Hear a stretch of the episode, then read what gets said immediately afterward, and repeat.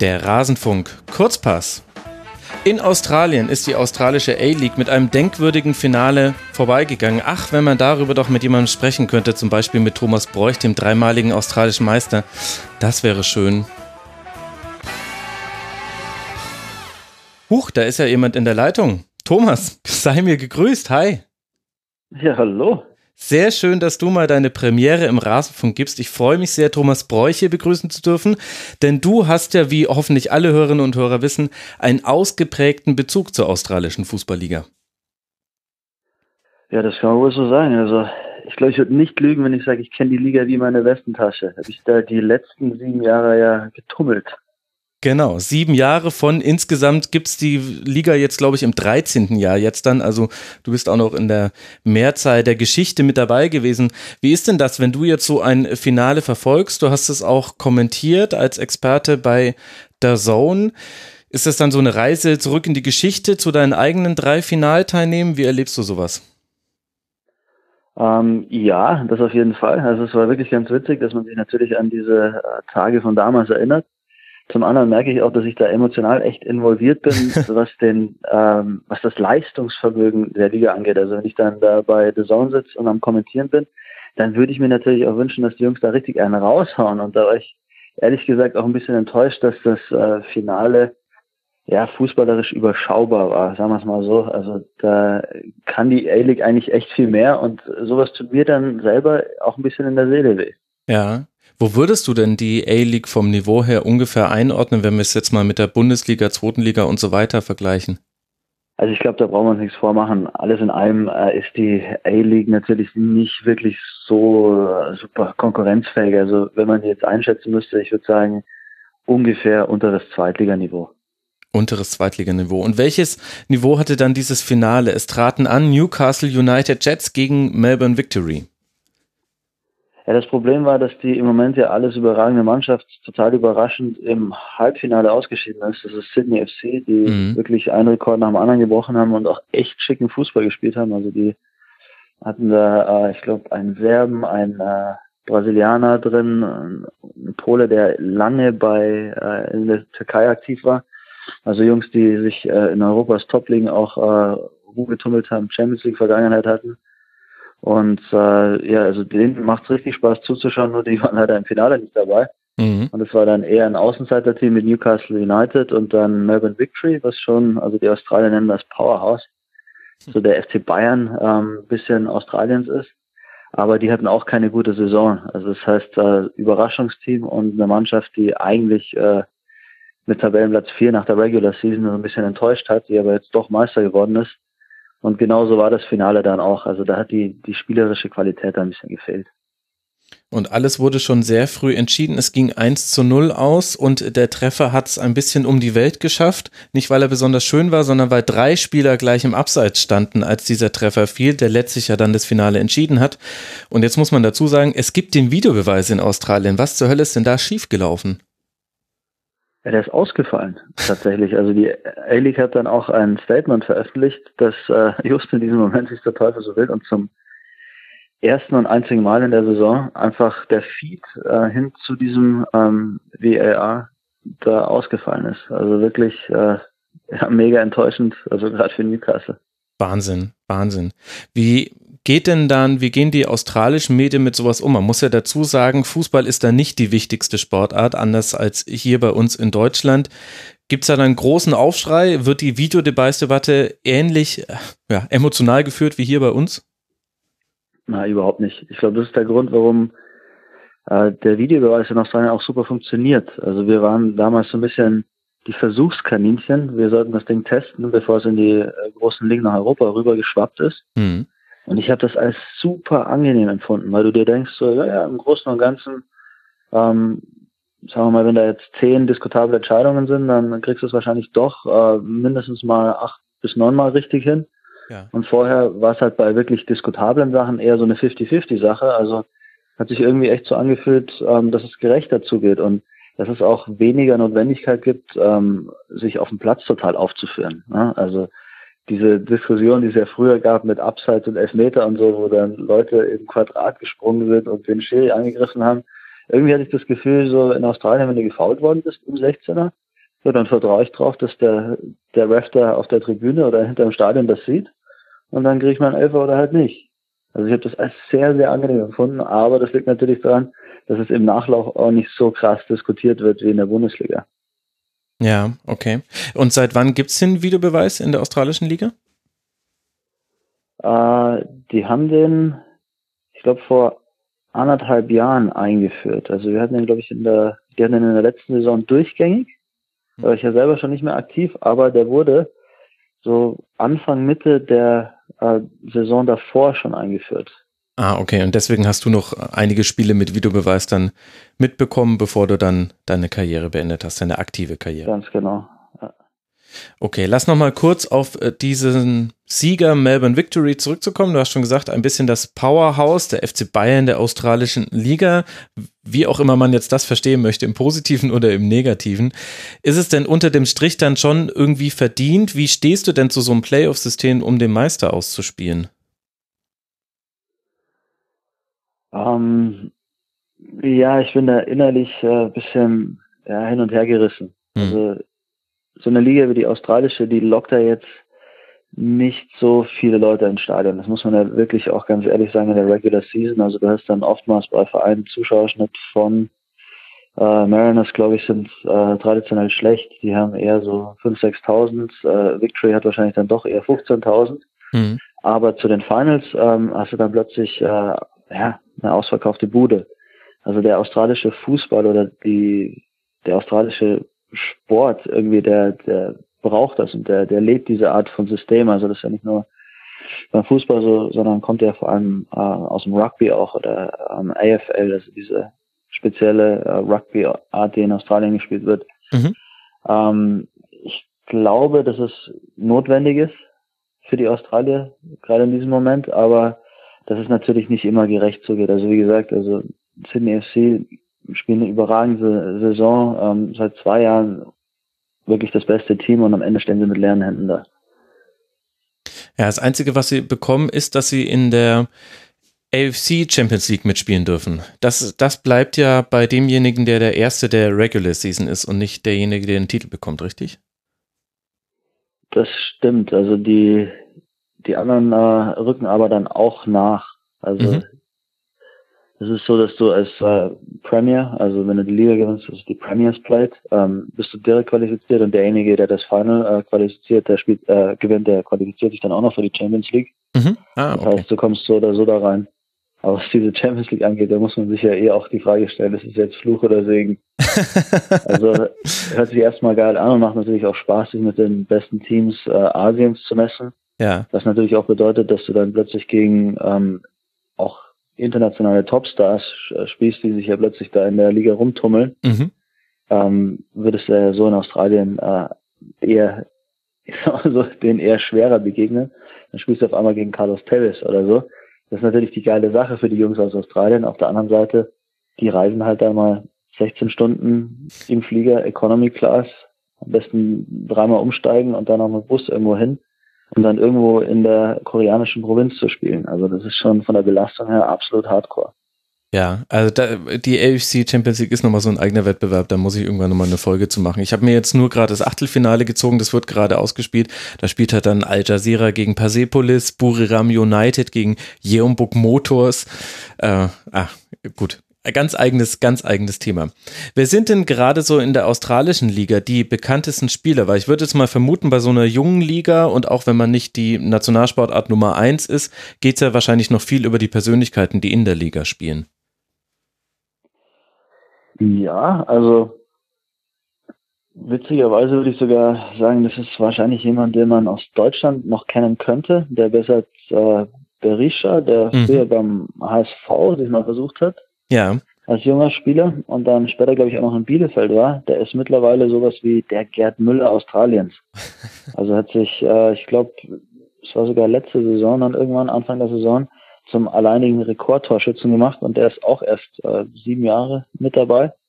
Wahnsinn. Und hat jetzt äh, alle anderen also wirklich bei weitem überflügelt und der ist schon so ein bisschen ein Held. Und der hat, glaube ich, jetzt mittlerweile vier äh, Grand Finals gewonnen und auch in jedem bis aufs letzte Grand Final tatsächlich auch noch ein Tor erzielt. Also richtige Tormaschine da unten.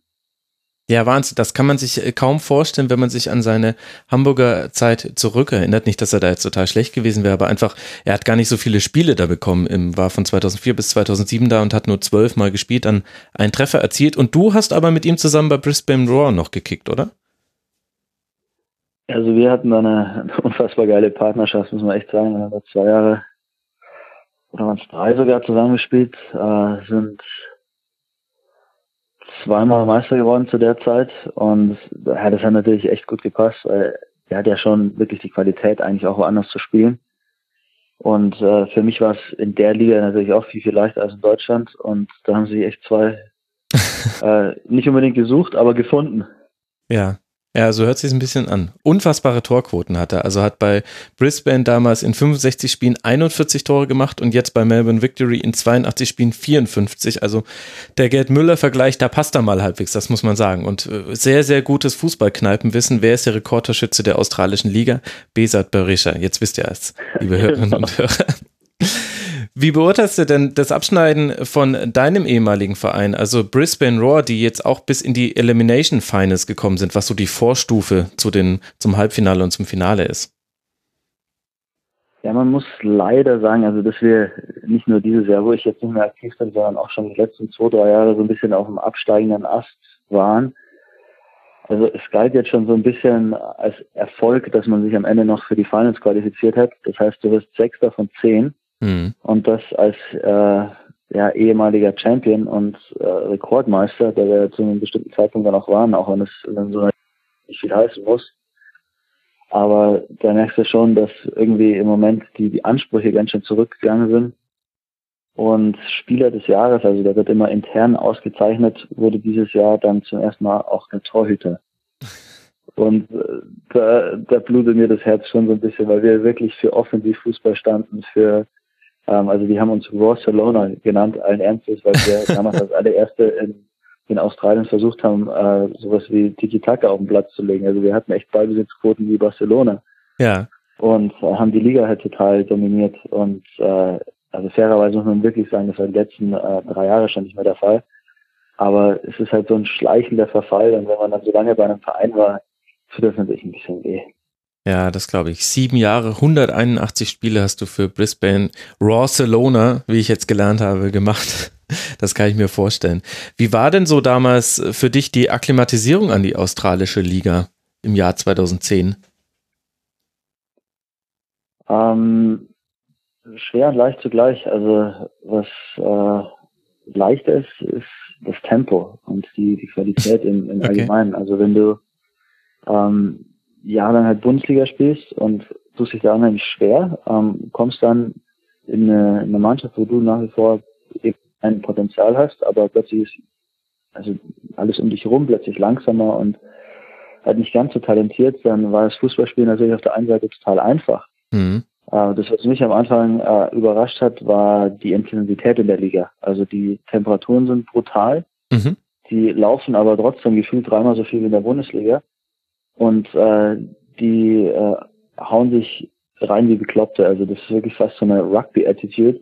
Okay. Da wusste ich teilweise gerade nicht, welche Sportart wir spielen. Also da, da ging es gerade in der Anfangszeit noch sowas von hart zu auch. Also wirklich äh, Grätschen, die beidbeinig auf Kniehöhe angeflogen kamen und äh, jedes Kopfballduell war irgendwie gefühlt eine Schlacht. Also das war gerade am Anfang schon heftig. Aber dann hast du dich ja gut gut gewöhnen können an die Liga.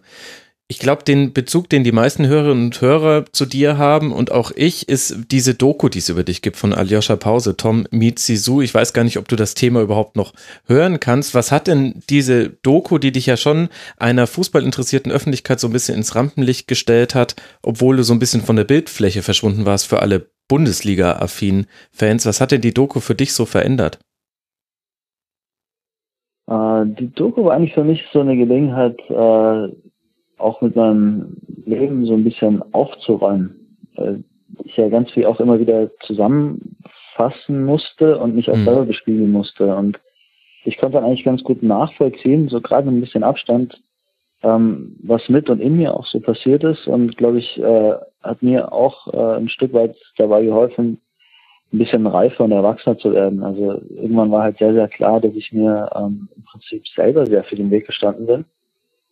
Und ähm, ja, dann muss man ja auch sagen, mit diesem schönen Happy End und allem, was dazu kam, wurde mhm. am Ende noch irgendwie auch eine coole Geschichte, die man auch, auch gern erzählt oder die sich Leute gern anhören. Also am Ende war das eine, eine Sache, die mir echt auch gut getan hat, auch wenn es zwischenzeitlich äh, schwer war, Protagonist von so einer Doku zu sein, wenn man eigentlich nur erklären muss, warum man zum 20. Mal gescheitert ist. Ja, also das muss man dazu sagen. Du wurdest eben begleitet von Aljoscha Pause von 2003 bis 2011, sagt mir Wikipedia, also definitiv über einen sehr langen Zeitraum. Wann kam denn dann eigentlich die Entscheidung, okay, jetzt machen wir daraus ein fertiges Paket und veröffentlichen es, weil deine Karriere war ja noch lange nicht vorbei und ist sie ja im Grunde jetzt auch nicht. Du hast ja jetzt auch noch, es ist ja nicht so, dass man dann irgendwann sagt, okay, gut, jetzt, ab jetzt erlebe ich nichts mehr. Ja, das war definitiv äh, der Schritt nach Australien, der uns dazu das Ganze zu Ende zu bringen. Also die Zeit in der Bundesliga war definitiv einfach abgelaufen. Mhm. Und dann kam dieses Abenteuer um die Ecke und auch ähm, irgendwie war das in sich stimmig, weil ich ja ganz früh auch schon gesagt habe, dass ich ganz gerne auch im Ausland spielen würde. Ja. Jetzt hatte ich damals natürlich eher an Frankreich gedacht oder Spanien äh, auf entsprechendem Niveau. Aber Australien war quasi good enough, so nach dem Motto. das ist irgendwie eine coole Geschichte. Ich schaffe jetzt doch noch ins Ausland. Und ähm, wir machen jetzt äh, die Sache rund. Und was machst du jetzt gerade? Wir sprechen ja gerade nicht über eine Telefonleitung, die bis nach Australien reicht.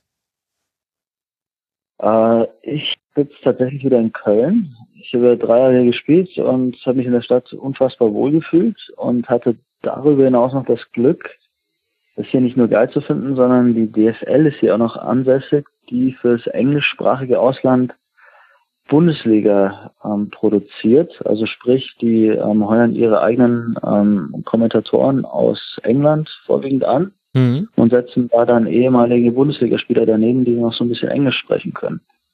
Also die Kannst du denn Englisch sprechen? Du warst doch in Australien. Du musst doch einen fürchterlichen Dialekt haben. ja, das kriege ich schon auch zu hören. Also da muss ich keine Sorgen machen. Ja, aber das ist eine ganz äh, witzige Geschichte, so dass ich äh, ab und an tatsächlich jetzt Bundesligaspiele kommentiere, die dann äh, in Thailand, Indien und so weiter zu hören sind. Und viele meiner ehemaligen Mitspieler aus Brisbane tummeln sich da in diesen Ländern rum. Ach geil. Und die, die finden das dann total geil, wenn die so total unverhofft und äh, zu später Stunde dann quasi über meine Stimme stolpern. ja, sehr gut. Das kann ich mir, das kann ich mir sehr gut vorstellen. Was würdest du denn jetzt so in der Retrospektive, also das Australien-Kapitel ist ja jetzt ja vorerst erstmal abgeschlossen, das waren eben sieben Jahre. Wie würdest du denn diese ganze Liga einordnen? Du hast es jetzt schon sportlich eingeordnet, also irgendwo so untere zweite Liga, hast du gesagt. Was ist denn mit dem ganzen Drumherum, mit dem Zuschauerzuspruch, mit der Art und Weise, wie dort trainiert wird? Wie sehr unterscheidet sich das von dem, was man hier in Deutschland unter Profifußball versteht? Also da muss man wirklich unterscheiden, das eine ist die Art, wie inhaltlich gearbeitet wird. Da unterscheidet sich kaum. Also von den professionellen Rahmenbedingungen ist vielleicht alles ein bisschen kleiner, aber ähm, wir nehmen das genauso ernst. Also die trainieren eigentlich äh, im, im gleichen Umfang mit äh, äh, entsprechender Betreuung, also Ärzte, Physios, äh, Sport Science ist bei denen wirklich auch ähm, ein Riesending, da sind wir Australier auch führend. Das heißt, du hast äh, unheimlich viele Tests und äh, ja, begleitende Maßnahmen zum Training, also Prehab, Rehab, diese Sachen, ähm, GPS-Monitoring und, und all diese Geschichten. Also da sind die wirklich ganz dick weit vorne mit dabei. Mhm. Ähm, was natürlich die nicht leisten können, ist irgendwie so die, diese mediale Aufmerksamkeit, so die Wichtigkeit des Fußballs. Also du hast manchmal das Gefühl, dass du eher so bei einem Amateurverein spielst, gehst zum Training und es ist einfach ein super schöner Tag und äh, außer der Mannschaft ist keiner da. Also das ja. wird ja in der Form in der Bundesliga überhaupt nicht geben. Oder dass es mal einen Tag in der Zeitung gibt, sagen wir am Mittwoch, wo ähm, gar nicht über den Verein geschrieben wird. Also das ist dann zum Spieltag hin was anderes, aber es gibt halt echt, also wenn man sich das vorstellen würde, die Bildzeitung würde einen Tag nicht über äh, also nicht Köln schreiben oder so. Das wäre total undenkbar. In Australien ist das eben noch denkbar. Aber gibt es da eine Entwicklung, die andeutet, dass der Fußball da wichtiger wird oder wird man immer in dieser Nische bleiben, was ja für sich genommen auch nicht schlimm ist? Man muss ja nicht immer die dollste und größte Sportart der Welt sein. Nee, man muss wirklich sagen, die Liga hat sich ähm, krass entwickelt. Also jetzt im Moment gibt es wieder so einen leichten ähm, ja, Rückgang, würde ich schon fast sagen, also was das Interesse angeht und auch die Qualität der Liga, aber wahrscheinlich nur, weil die letzten Jahre extreme Boomjahre waren. Also ja. da war es vom sportlichen Niveau her ziemlich äh, geil für australische Verhältnisse und jetzt sind plötzlich so Leute wie Harry Kuehl, Del Piero, Emil Heskey da rumlaufen. Thomas ähm, Bräuch. Der Fußball hat sich genau, der Fußball hat sich entwickelt von Kick and Rush hin zu ähm, ja, also versuchten Tiki-Taka, sagen wir es mal so. Da war dann auch der ehemalige Chef der La Masia Akademie aus Barcelona, war dann Trainer in Adelaide, ah, ja. mit denen dann Meister geworden. Solche Geschichten, also wo wirklich ein bisschen äh, Fußball-Know-how auch reingekommen ist. Und das fanden die Leute natürlich auch geil. Aber jetzt die letzten zwei, drei Jahre geht es ein bisschen wieder in die andere Richtung. Und ähm, ja, also es steht und fällt, muss man leider auch sagen, viel mit dem Abschneiden der australischen Nationalmannschaft. Also wenn die Australier das Gefühl haben, dass sie absolut konkurrenzfähig sind, international, mhm. dann äh, rennen sie die auch in der Liga die, die Bude ein. Also als Australien 2006, ähm, ich glaube bis ins Achtel- oder Viertelfinale gekommen ist, äh, da hatten die plötzlich in der Liga einen Zuschauerschnitt von 20.000. Ja. Wahnsinn. Und wie macht dann die aktuelle australische Nationalmannschaft da Wirbel? Also man hat ja die Qualifikation wieder geschafft, ist in einer WM-Gruppe mit Frankreich, Dänemark und Peru. Wie weit man da kommt, muss man sehen. Aber wie würdest du da die aktuelle Mannschaft einordnen, die Nationalmannschaft? Oh, schwierig für die im Moment. Also die goldene Generation, die hat ja mittlerweile fast äh, kollektiv abgedankt. Timmy Cahill läuft da noch ein bisschen mit. Der ist aber mittlerweile 38, immer noch wichtig, aber oh, halt auch nicht mehr der hm. Spieler, der irgendwann mal war. Und was da so nachkommt, ist halt echt überschaubar. Also ich würde sagen, ähm, man hat Aaron Moy da in Huddersfield rumlaufen, der echt kicken kann, aber ansonsten, ja, also würde ich sagen, die haben ja kaum einen Spieler, der in einer europäischen Top-Liga spielt. Also das ja. ist im Moment schon zäh bei denen. Matthew Leckie vielleicht noch äh, der bekannteste, den man dann auch hierzulande kennt. Und ich habe nochmal gerade nachgeguckt, Australien, damals WM 2006, äh, das war dieses Achtelfinale gegen Italien, was man ganz unglücklich durch diesen Strafstoß mit 0 zu 1 verloren hat, wo ich auch bis heute sagen würde, naja, äh, den muss man nicht geben. Da äh, halb zog er ihn, halb sank er hin. So ein Strafstoß war das. Genau, das war das große Boomjahr des australischen Fußballs. Wirst du denn nochmal zurückgehen nach Australien? in die Liga in irgendeiner Funktion? nicht ausschließen. Wie gesagt, also von der Liga her ist es spannend, es wird auch professionell gearbeitet und der Fußball ist ja wirklich, ähm, ja, also da, da entsteht auch richtig, also das kann man wirklich auch sagen. Und mit meinen Ambitionen, also ich möchte wirklich auch Trainer werden, könnte ich mir durchaus vorstellen, da vielleicht dann sogar erste Erfahrungen zu sammeln. Mhm. Wie sehr macht da das unterschiedliche Ligensystem Unterschied jetzt zu dem, was man hier wahrscheinlich als Bundesliga-Trainer hat? Also in der Regular Season spielen alle Teams dreimal gegeneinander und dann gibt es eben dieses Playoff-System bisschen kompliziert. Der Meister und der dritte und vierte, die spielen dann aus, wer in den Semifinals auftreten. Vorher gibt es noch so eine Eliminierungsrunde, kann man sich im Detail angucken. Aber es gibt ja keinen anderen K.O.-Wettbewerb, außer man kommt eben irgendwie in die AFC Champions League. Das heißt, man hat nur im Wochenrhythmus Spiele in Australien. Ganz genau. Also mittlerweile haben die den Cup auch eingeführt. Da sind dann alle Mannschaften mit drin, also wie DFB-Pokal. Ach, so gibt es doch. Ah, okay. Den mhm. gibt's ja, aber erst seit kurzem. Also ich glaube jetzt im vielleicht dritten Jahr oder so, mhm. vielleicht vierten. Das ist eine relativ äh, junge Geschichte. Aber selbst da, also in Australien spielst du nicht so viele Spiele. Im Prinzip ist es wirklich ein Wochenrhythmus und es ist ja auch eine relativ kleine Liga, eine relativ kurze Saison. Das heißt, du hast da, also die Jungs, die haben jetzt ja de facto Sommer- oder Winterpause, je nachdem, wie man das nennen will und äh, fangen dann wahrscheinlich im, ich denke mal, Juli wieder mit dem Training an mhm. und dann erst im wahrscheinlich so September, Oktober wieder mit der Liga. Also das ist eine unfassbar lange Vorbereitung. Ja.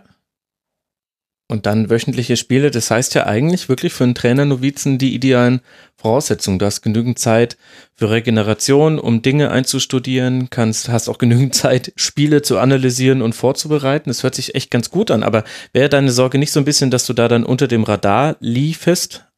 Jetzt so von Deutschland aus betrachtet? Überhaupt nicht. Also ich glaube, das wäre eine super Möglichkeit, einfach das Handwerk zu erlernen, einfach zu mhm. erfahren, wie das ist, mit einer Mannschaft zusammenzuarbeiten und trotzdem unter professionellen Bedingungen zu arbeiten.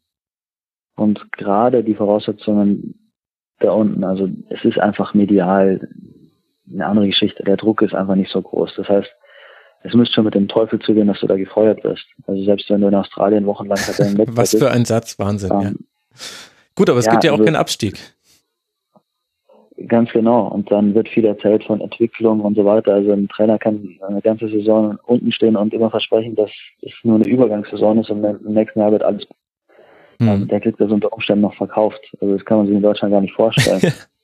und dann die Tatsache, dass ähm, dass es halt diese unfassbar lange Vorbereitung gibt. Also gerade wenn du als Trainer irgendwie neu bist und dir eine Mannschaft äh, zusammenstellst ähm, und hast die Zeit, auch gewisse Automatismen einzuüben, dass dann ähm, ein Level Playing Field, sagen die, also gleiche Voraussetzungen. Es gibt ja diese Salary Cap, die Gehaltsobergrenze. Mhm.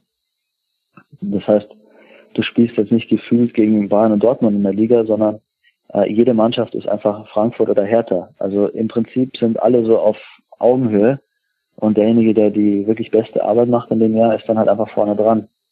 Und, äh, wirklich für einen jungen Trainer, denke ich, super Voraussetzungen. Ja, das sind ehrlich gesagt auch, glaube ich, für die Zuschauer und Fans super Voraussetzungen.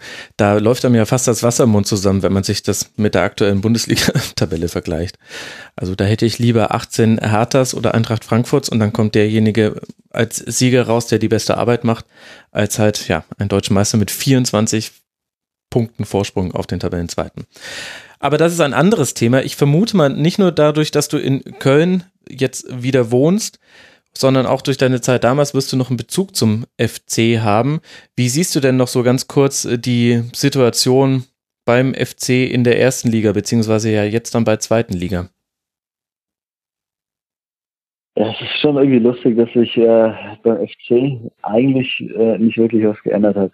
Also, oh, das tut jetzt vielen sehr weh, dass du das sagst, weil man da, wir dachten alle oder viele dachten, ach, der FC, FC, jetzt ist er ruhiger geworden und man arbeitet da kontinuierlich und es ist alles nicht so aufgeregt und innerhalb von einer Hinrunde dieses Kartenhaus fiel in sich zusammen.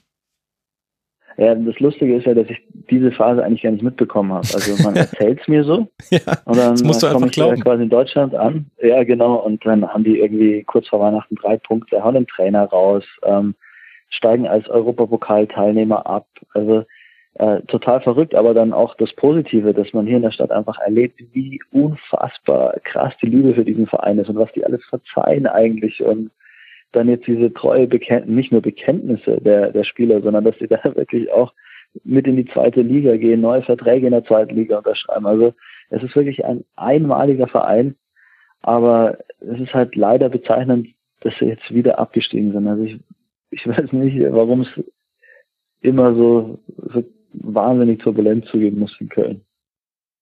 Ja, so genau versteht das, glaube ich, glaube ich, keiner. Aber da höre ich noch jede Menge Begeisterung raus.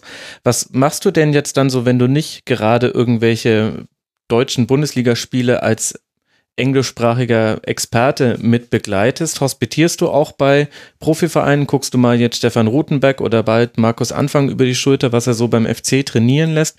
Wie sind so deine nächsten Pläne? Ja, hospitieren, also ganz oben an. Das ist in Australien sogar schon begonnen. Also wir hatten ja, das ist ja vorher mal angedeutet, drei wirklich super Trainer. Mhm. Äh, nicht nur Trainer, die ich selber hatte, sondern auch gegen die ich gespielt habe. Und ähm, von denen habe ich mir den Fußball schon mal ein bisschen äh, erklären lassen und äh, habe in Deutschland auch schon hospitiert ähm, bei einem DFB-Stützpunkt und möchte das auch weiterhin machen. Ich einfach mit Trainern zusammensetzen und so viel über Fußball lernen, wie irgendwie möglich ist.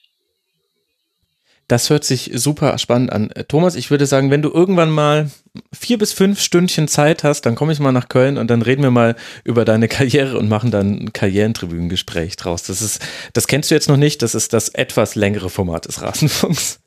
Äh, danke dir. Dass, alles klar. danke dir, dass du dir die Zeit genommen hast. Äh, das war Thomas Bräuch. Vielen, vielen Dank dir. Ja, bitte. Du bist ja nicht auf Twitter oder so aktiv, dass man dir folgen könnte. Äh, nee, also ich habe mich da bewusst immer rausgehalten aus dieser Social Media Nummer.